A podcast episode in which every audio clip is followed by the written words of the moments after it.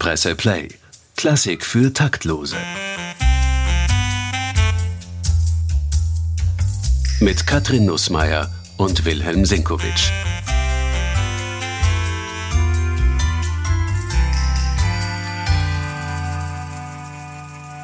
Herzlich willkommen bei einer neuen Folge. Heute reden wir über das Schlussmachen. Ja, nachdem wir letztes Mal, herzlich willkommen, meine sehr geehrten Damen und Herren, über das Beginnen, das Anfangen, wie fängt man nach der Regel an, heißt es bei Wagner, in der Musikgeschichte gesprochen haben, wollen wir heute schauen, wie hört denn ein gutes klassisches Stück auf. Und da, liebe Katrin, möchte ich jetzt zurückkommen auf das, was du mich in der letzten Folge gefragt hast, nämlich gibt es verschiedene Arten von Anfängen. Darauf konnte ich so konkret nicht antworten, weil es sehr viele verschiedene Arten von Anfängen gibt. Beim Schluss, wenn du mich das jetzt noch einmal fragst, bitte, dann kann ich sagen, da ist es leicht. Es gibt zwei Arten von Schlüssen.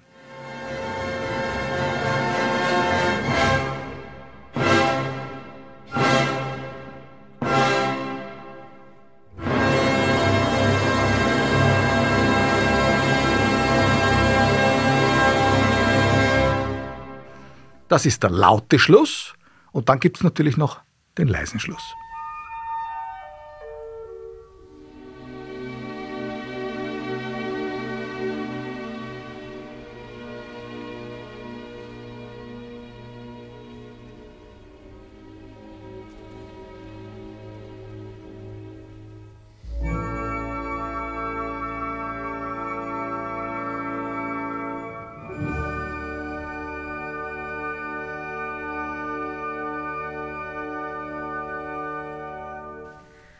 Na gut, laut, leise.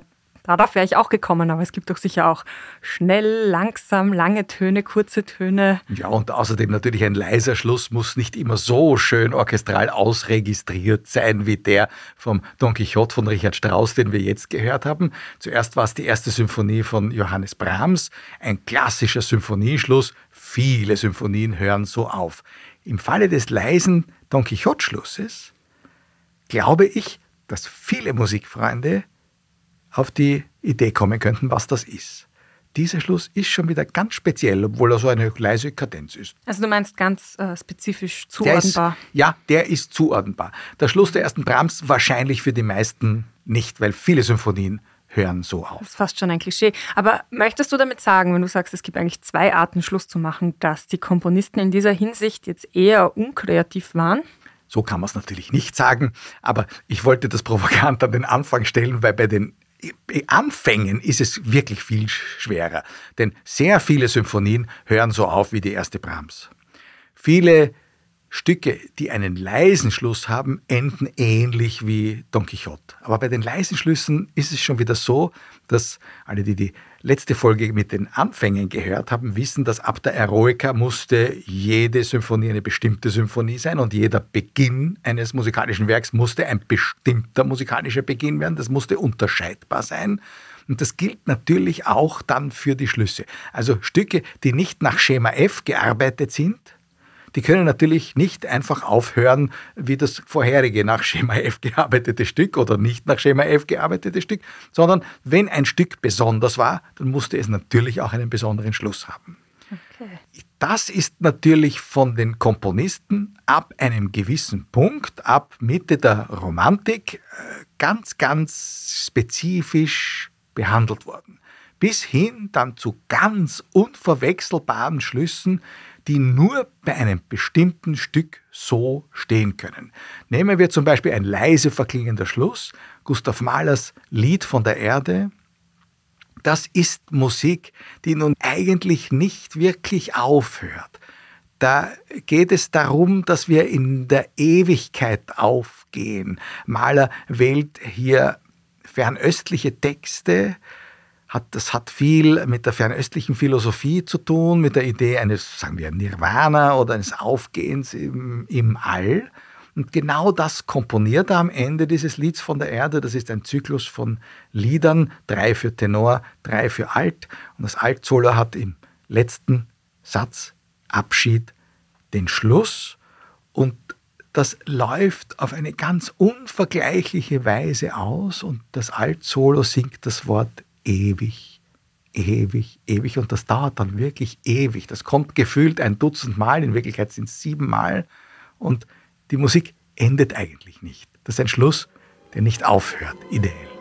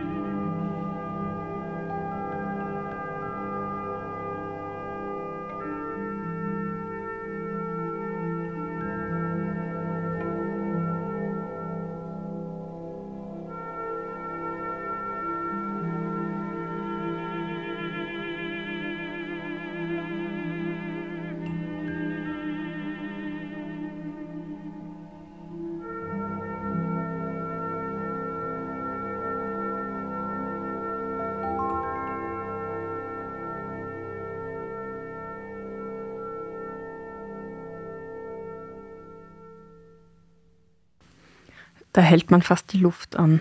Es ist tatsächlich so, liebe Katrin, man hält im Konzertsaal auch die Luft an. Das ist eine der unglaublichsten Erfahrungen, die man machen kann in einem Konzertsaal, eine Aufführung des Lieds von der Erde von Gustav Mahler. Das gehört zu den ungeheuersten Dingen, die je erdacht worden sind und das hat auch etwas mit diesem irrwitzigen Schluss zu tun.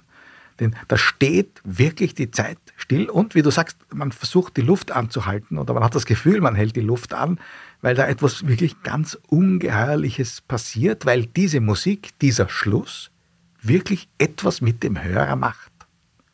Wenn ich das richtig verstehe, haben ja die Schlüsse und die letzten Töne genauso eine Funktion wie die ersten. Wenn es bei den ersten darum geht, die Hörer oder die Zuschauer im Publikum zu ködern, ihre Aufmerksamkeit auf sich zu ziehen, dann sind die letzten Töne durch die, die nachhallen, die einem in Erinnerung bleiben, die vielleicht dann auf dem Weg raus oder wenn man halt fertig ist mit dem Hören, dann auch noch irgendwie da bleiben. Die verfolgen einen, ja, die verfolgen einen und dieses ewig, ewig aus dem Lied von der Erde verfolgt einen bis in den Schlaf hinein. Man kann nicht einmal sagen Albträume, mhm. denn das ist etwas, was wirklich eine Urerfahrung ist, eine musikalische Urerfahrung, die man machen kann.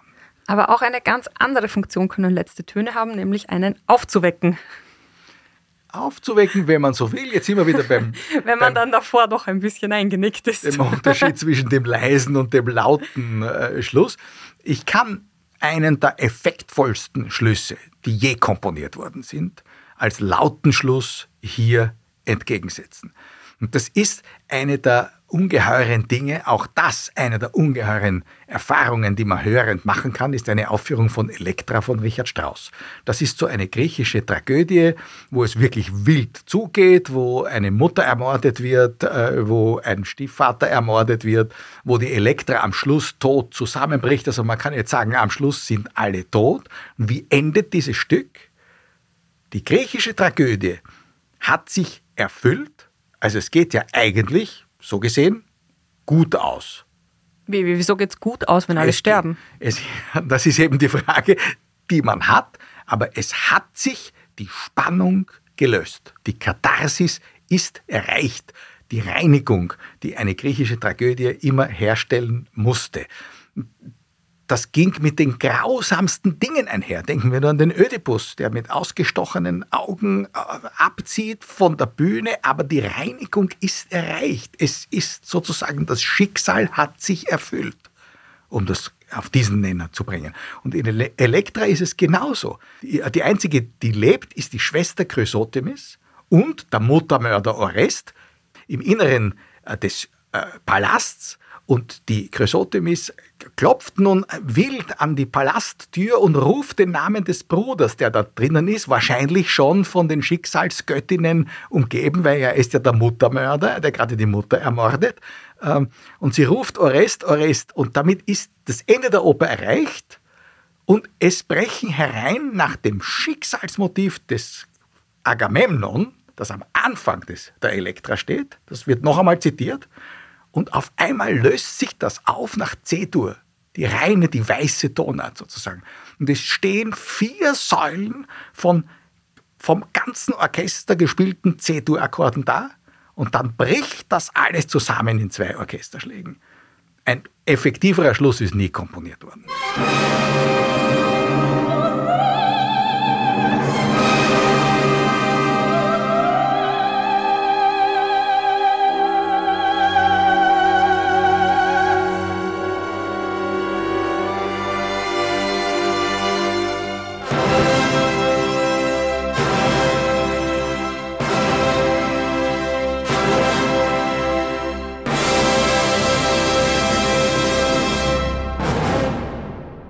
Was glaubst du, liebe Katrin, wie nach einer Aufführung der Elektra das Publikum nach diesen Akkorden tobt?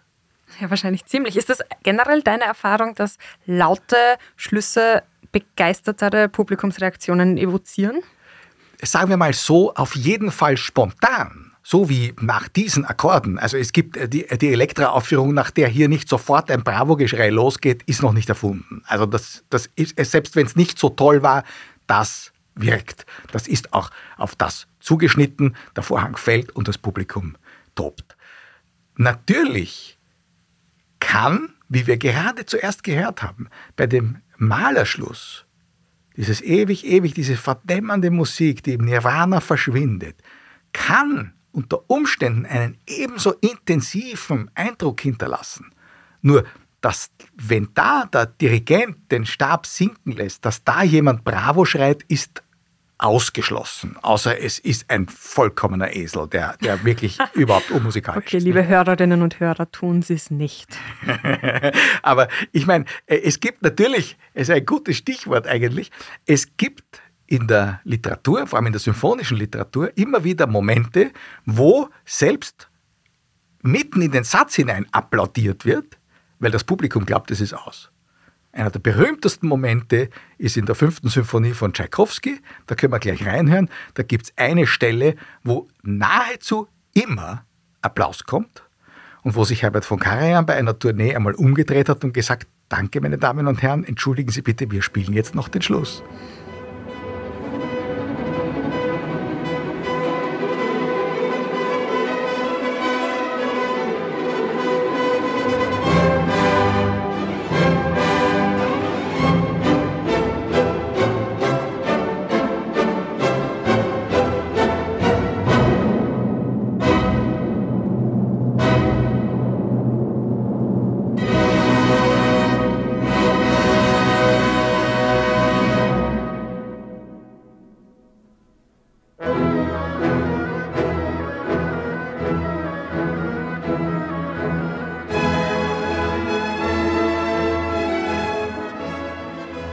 Wenn das so ist, dass hier dann schon an der falschen Stelle applaudiert wird, wie klingt dann eigentlich erst der richtige Schluss? Also der ist sehr, sehr effektvoll, den müssen wir aber jetzt nicht spielen, weil das kann jeder zu Hause nachhören. Alle haben die fünfte Tchaikovsky zu Hause oder sie spielen sie über Spotify.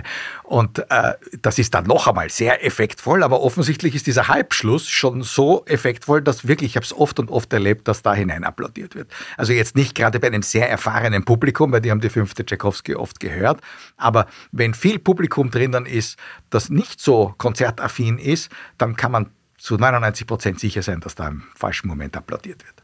Ich finde es lustig, dass du sagst, alle haben die fünfte Tchaikovsky zu Hause. Also ich kann nur für mich sprechen, ich habe sie nicht Du zu Hause. nicht, aber ich habe generell keine CDs. Also bei unserer nächsten Aufnahme bringe ich dir eine CD mit der Ich habe aber keinen. CD-Player. Na siehst du, also dann, dann geht's, aber musst du es über Spotify Ja. sage ich ja. Eine spannende Sache hast du vorher gesagt, da würde ich gerne näher drauf eingehen. Du hast gesagt, C-Dur ist die reine Tonart. Gibt es da in der Harmonielehre, kann man das so sagen, dass gewisse Tonarten gewisse Gefühle auslösen? Darüber gehen die Meinungen seit Jahrhunderten auseinander. Es gibt äh, Theorien zur sogenannten Tonartencharakteristik, zumindest seit dem 18. Jahrhundert, seit die Dur-Moll-Tonalität eigentlich da ist, denn vorher ist ja gar nicht so gedacht worden, aber seit die Komponisten in C-Dur oder in Fis-Moll komponieren, gibt es die Theorien, dass bestimmte Töne bzw. bestimmte Tonarten bestimmte Charaktere haben. Und es ist schon so, dass gewisse Tonarten sehr häufig in bestimmten Zusammenhängen verwendet werden. Also D-Moll ist zum Beispiel eine dämonische Tonart, Don Giovanni zum Beispiel ganz klar, oder Beginn äh, der Walküre von Wagner. Also das ist schon sicher kein Zufall, dass das in äh, D-Moll steht, aber es gibt natürlich dann auch immer genauso viele Gegenbeispiele, wie es Beispiele dafür gibt, für diese Theorien. Also zum Beispiel C-Dur, ja, eine weiße, strahlende Tonart, keine Frage. Die Jupiter-Symphonie von Mozart, äh, die Meistersinger von Wagner, das ist schon, C-Dur äh, ist da schon zeichensetzend, sagen wir mal so. Aber natürlich Nikolaus Harnoncourt hat immer das Beispiel genannt, äh, es gibt Trauermärsche im Barock in C-Dur und die, die transportieren dann auch die Trauer. Also es kommt schon immer sehr darauf an, äh, wie die Melodik ist, ähm, wie der Zusammenhang ist, in dem ein Stück steht. Also wie gesagt, da gibt es Beispiele und Gegenbeispiele, aber ganz von der Hand zu weisen ist es nicht, dass C-Dur in sehr vielen Fällen als rein, auch weil es keine Vorzeichen hat, Ja, ich wollte gerade sagen, ist das nicht auch einfach die bequemste Tonart, in der die Komponisten sich da nicht so tief reindenken müssen in die Vorzeichen? Das äh, glaube ich, so einfach kann man sich nicht machen. Die bequemste Tonart ist, äh, wenn man äh, einfache Dinge auf dem Klavier spielen möchte, aber andererseits gewiefte Pianisten wissen, dass eine Tonart wie Des-Dur viel leichter zu greifen ist und da muss man aber 5b lesen. Also ganz so Okay. einfach ist es nicht. Und dazu kommt wahrscheinlich, dass verschiedene Instrumente unterschiedlich gestimmt sind und dass man dann ja sowieso alles können muss. Das mit der Stimmung ist außerdem wichtig, weil natürlich zum Beispiel wissen wir, dass der Stimmton zu Bachs Zeiten oder zu Haydns oder zu Mozarts Zeiten ein anderer gewesen ist als heute. Also das A war zum Beispiel tiefer. In verschiedenen Regionen in Deutschland zum Beispiel, also zwischen Weimar, Leipzig und Köthen, wo Bach sich bewegt hat, waren die Stimmtöne unterschiedlich, oft bis zu einem Ganzton verschoben. Also das heißt, D-Dur klang nicht überall wie D-Dur, nicht? Okay, dann ist das eh alles wieder nichtig. Ja Man und nein. Andererseits muss man sagen, äh, die Komponisten wählen vor allem in der Romantik schon ganz bewusst bestimmte Tonarten für bestimmte Aussagen. Und zum Beispiel jemand wie Hugo Wolf, der große Liedmeister nach Schubert, Zeitgenosse von Gustav Mahler, der hat Qualen gelitten, wenn man eines seiner Lieder transponiert hat. Denn äh, für die äh, Sänger ist es natürlich oft einfacher, wenn was zu hoch liegt und äh, singt man es halt einen Halbton oder einen Ganzton tiefer und tut sich leichter. Und ein Komponist, der- der da sensibel ist, der leidet eben Höllenqualen unter Umständen. Und gibt es eine Tonart, die bei Schlüssen besonders beliebt ist?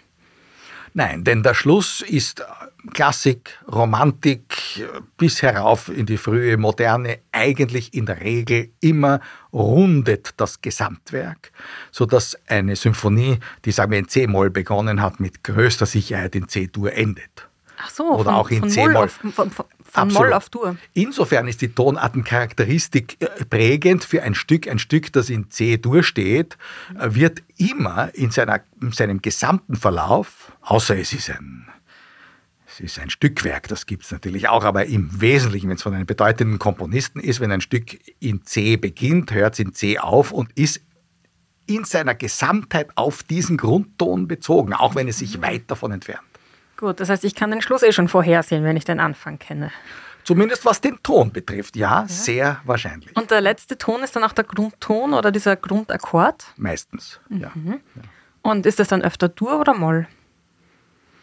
Wahrscheinlich tendenziell öfter Dur, weil es seit dem Barock die Tendenz gibt, doch auch Mollstücke in Dur enden zu lassen.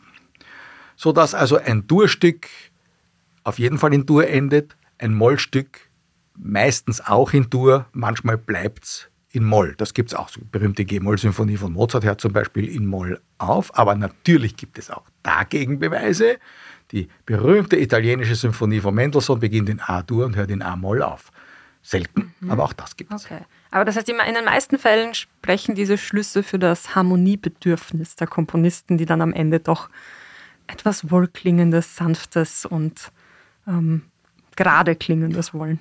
Ja, wobei das Harmoniebedürfnis nicht so weit geht, dass Schlüsse prinzipiell äh, wohlklingend und sanft sein müssen oder erlösend, mhm. sondern es gibt natürlich das Gegenbeispiel.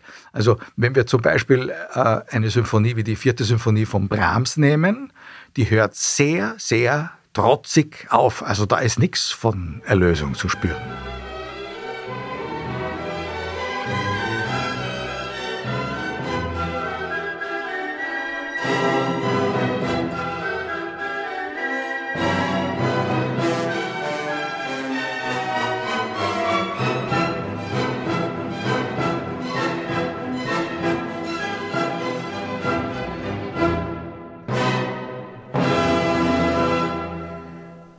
So verstörend habe ich diesen Schluss jetzt nicht gefunden. Eh, eher lösend. Wenn man ihn so hört, möglicherweise, wenn man die Gesamtheit der Symphonie mitbekommt, glaube ich, empfindet man es nicht als Erlösung. Also ja. für mich ist es einer der trotzigsten Schlüsse, die je komponiert worden sind. Sag ja. mal, schöne Symphonie, aber ein bisschen, bisschen schräg im Abgang. von mir aus, so könnte man sagen. Also Brahms war ja berühmt. Bei, jemand, bei ihm hat man ja gesagt, wenn, wenn, er, wenn er ganz fröhlich ist, komponiert er das Grab ist meine Freude. Nicht? Mhm. Und das hört man bei ihm schon manchmal wirklich etwas Trotziges. Also er konnte ja auch zum Beispiel Kammermusikwerke äh, so aufladen, dass die mit einem wirklich wilden Schluss enden, wie das Klavierquintett zum Beispiel.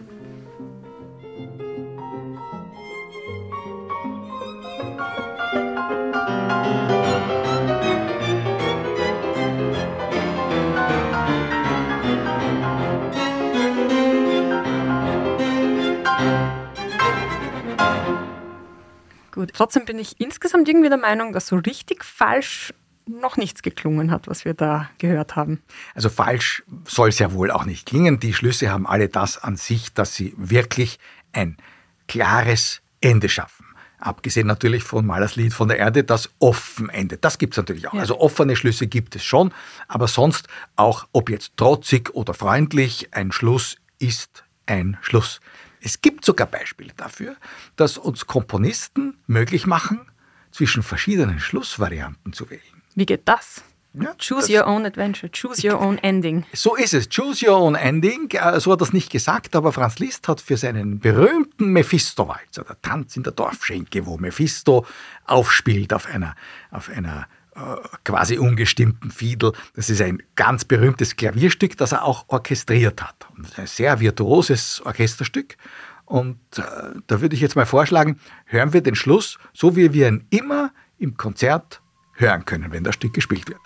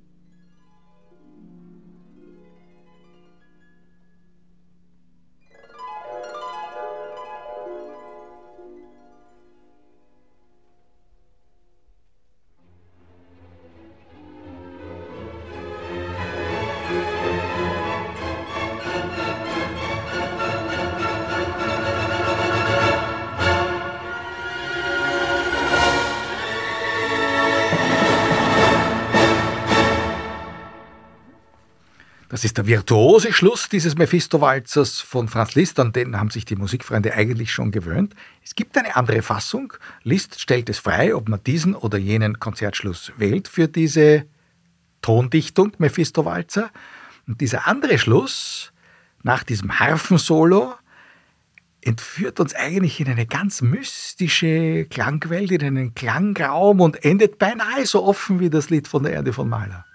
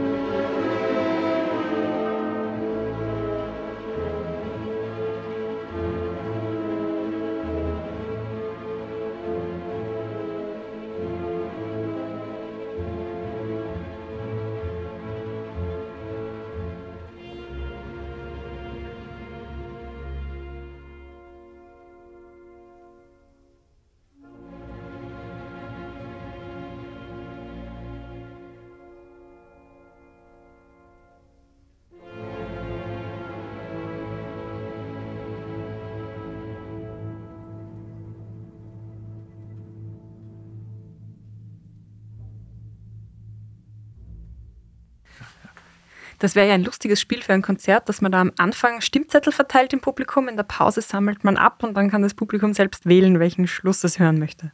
Ja, wobei das für viele ein Ratespiel werden würde, weil die meisten kennen nur den ersten Schluss.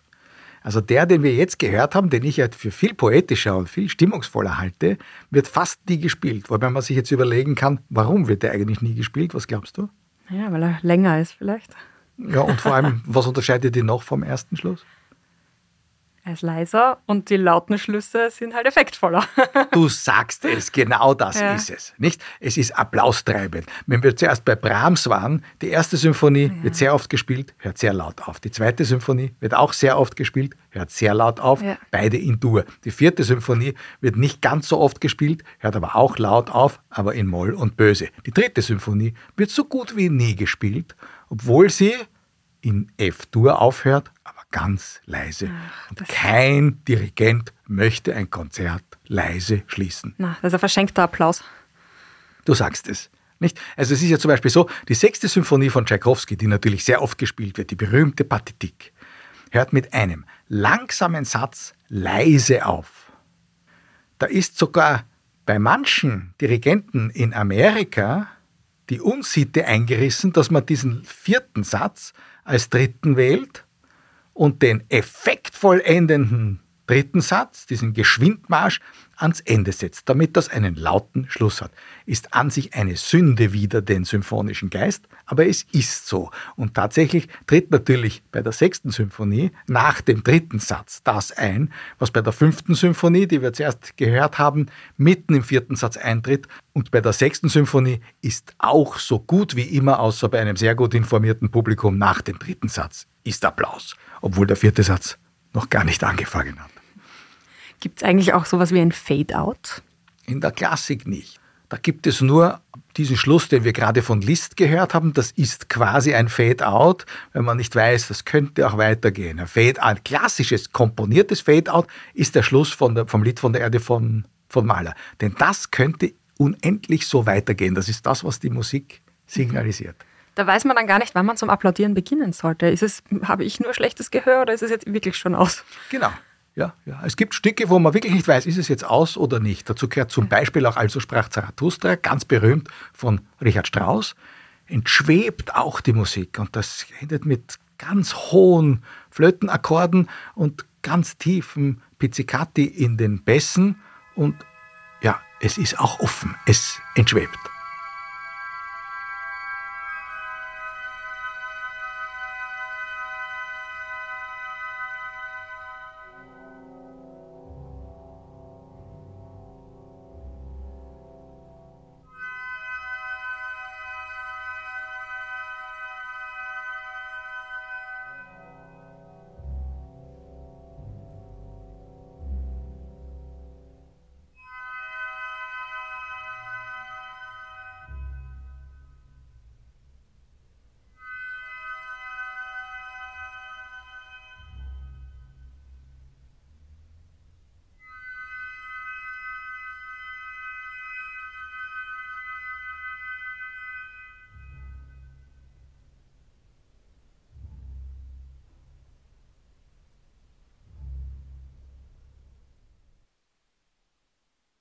Das sind diese Stellen, wo man dann unschlüssig wartet, bis irgendwer anders zum Klatschen anfängt. Irgendjemand, das ist so, wie wenn man geladen ist bei einem Abendessen und nicht weiß, wie man diese Muscheln, mit welchem Werkzeug man die bearbeiten muss, muss man warten, bis irgendeiner anfängt, der es genau.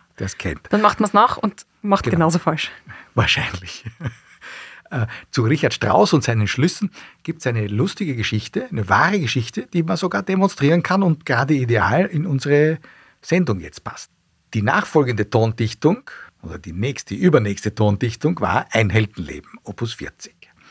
Dieses Heldenleben, der Held ist natürlich wie immer bei Richard Strauss er selbst und er wird von seinen Widersachern, das sind die bösen Musikkritiker, so wie ich, wird er bekämpft und er zieht sich am Ende weil seine Werke nicht genügend gewürdigt wird, zurück in die Einsamkeit.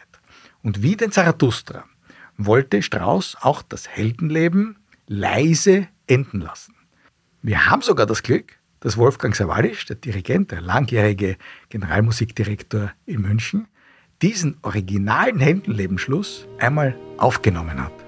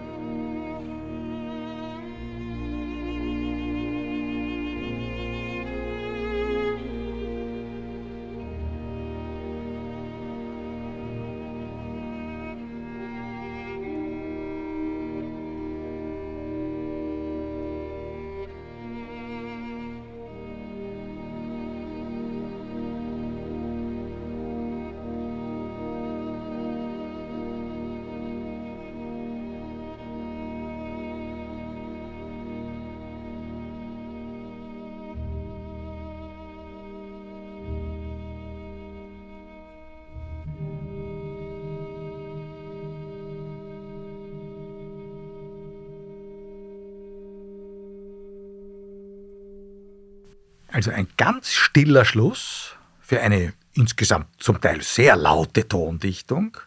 Und da haben einige Freunde bei einer der ersten Orchesterproben zu ihm gesagt, ja, aber Richard, du kannst, musst doch den Leuten einmal wieder beweisen, dass du auch ordentlich schließen kannst. Das ist ja diese verdämmernden Schlüsse, das ist ja, das ist ja gar nichts. Wir erinnern uns vielleicht im letzten Podcast haben wir davor gesprochen, dass Richard Strauss dem jungen Igor Strawinski den Rat gegeben hat, er muss immer laut beginnen, hinterher kann er machen, was er will.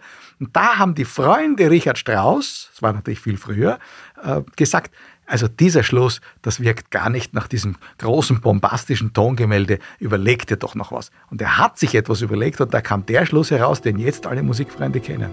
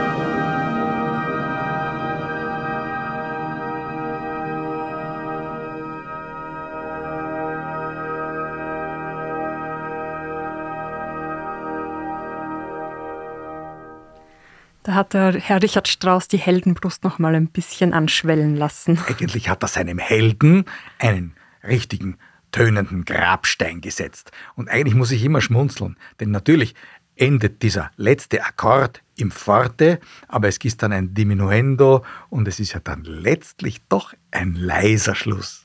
Ganz am Ende. Also es ist ein bisschen augenzwinkend. Er hört leise auf, aber er hat äh, die Bedingung erfüllt, dass da noch ein kräftiger Schlussakkord doch erklingen muss. Das alles erinnert mich an ein Gedicht von T.S. Eliot. Das ist, glaube ich, eine seiner bekanntesten Zeilen. This is the way the world ends, not with a bang, but a whimper. Also auf diese Art geht die Welt zugrunde, nicht mit einem Knall, mit Gewimmer. Die zwei Möglichkeiten gibt es im Grunde. Die zwei Möglichkeiten gibt es. Genauso ist es, wie wir am Anfang gesagt haben. Es gibt den lauten Schluss, es gibt den leisen Schluss. Aber es gibt auch, und das darf man nie vergessen, es gibt die Möglichkeit, ein Augenzwinkern zu setzen. Und das ist, wir haben vorher davon gesprochen, ja, am Schluss wird die Grundtonart bestätigt. Eine C-Dur-Symphonie hört in C-Dur auf. Alles, was dazwischen passiert, kann dramatische Entwicklung sein, aber am Ende kommen wir zum Grundton zurück. Da kann ein Komponist auch augenzwinkernd mit dieser Erwartungshaltung spielen. Einer meiner liebsten Schlüsse, die es überhaupt gibt, ist in einem leider sehr selten gespielten Kammermusikwerk im Sextett von Ernst von Dochnany. Da gibt es einen Schluss, der einfach hinreißend ist. Ich glaube, wir hören einfach rein.